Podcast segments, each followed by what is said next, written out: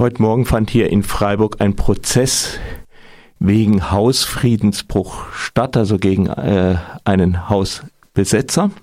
Den Marvin habe ich jetzt hier im Studio. Hallo Marvin. Hallo. Um welches Haus und was ging es da eigentlich? Das Haus ist in der Grundramstraße 44. Es wurde letzten, letztes Jahr im Dezember besetzt. Ähm, die Besetzung hielt nur für, ähm, für weniger als einen Tag. Am Morgen wurde sie besetzt und am Nachmittag schon geräumt. Ähm, das Haus selbst war von einem, oder ist immer noch von einem Schweizer Arzt, der das Haus eben hier in Deutschland hat. Er hat die MieterInnen davor äh, über verschiedenste Wege rausgeekelt und am Ende den Mietvertrag gekündigt auf Eigenbedarf. Ähm, also ein riesiges Haus für vier verschiedene Mietparteien, äh, Sozialwohnungen, die, wo einige Miet, ein Mieter auch schon seit über 30 Jahren lebte äh, mit Kindern schon sein ganzes Leben.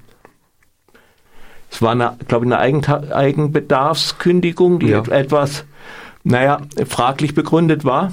Ja, ähm, auch nach der Kündigung stand das Haus für etwa ein Jahr leer. Aber es herrscht da jetzt dann der sozusagen der Hausfrieden, ein Leerstand, der als Hausfrieden ja. dann fungiert. Also wenn man jetzt nicht beim Paragraphen, sondern bei seiner Benennung und die ist ja eigentlich auch auch seine Begründung bleibt, äh, habt ihr da nicht viel Frieden ge gebrochen. Äh, trotzdem ja. hast du eine Strafe bekommen? Ich habe eine Strafe bekommen. Es ist jetzt bei äh, 35 Sozialstunden. Äh, ich war zur Zeit der Straftat noch minderjährig.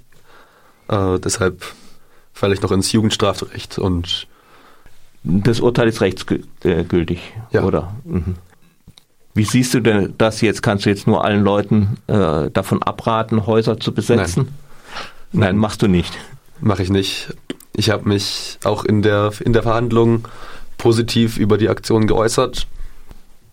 Ich habe die Sachlage über das Haus, wie ich gerade schon gesagt habe, äh, beschrieben. Ich habe gesagt, wie zum Beispiel der, der Vermieter die Heizung im Winter ausgebaut hat, ohne die Erlaubnis der Mieterin und dann nach erst einigen Wochen wieder eingebaut hat, wer Hochsicherheitstüren im Keller eingebaut hat, ähm, mit Kameras und dann die Vermieter dafür zahlen wollte, äh, die Mieter dafür zahlen lassen wollte. Sowas alles. Ja.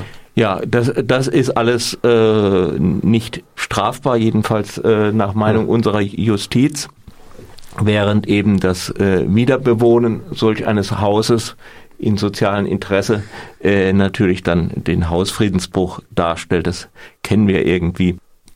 Mir hat mal vor Jahren ein, äh, ist allerdings schon eine Leiter her, ein Anwalt gesagt, der äh, häufig Mietparteien vertritt, ja, äh, das sei halt so, es gäbe Haus, es haufenweise Anzeigen von Mietern wegen Hausfriedensbruch gegen die Eigentümer, weil die ohne Erlaubnis der Mieter in die ihre Wohnung, die ihnen zwar gehört, aber die vermietet ist, eindringen und da würde dann regelmäßig von der Staatsanwaltschaft das Verfahren eingestellt. Das Glück hattest du beim Staatsanwalt aber leider Nein. nicht.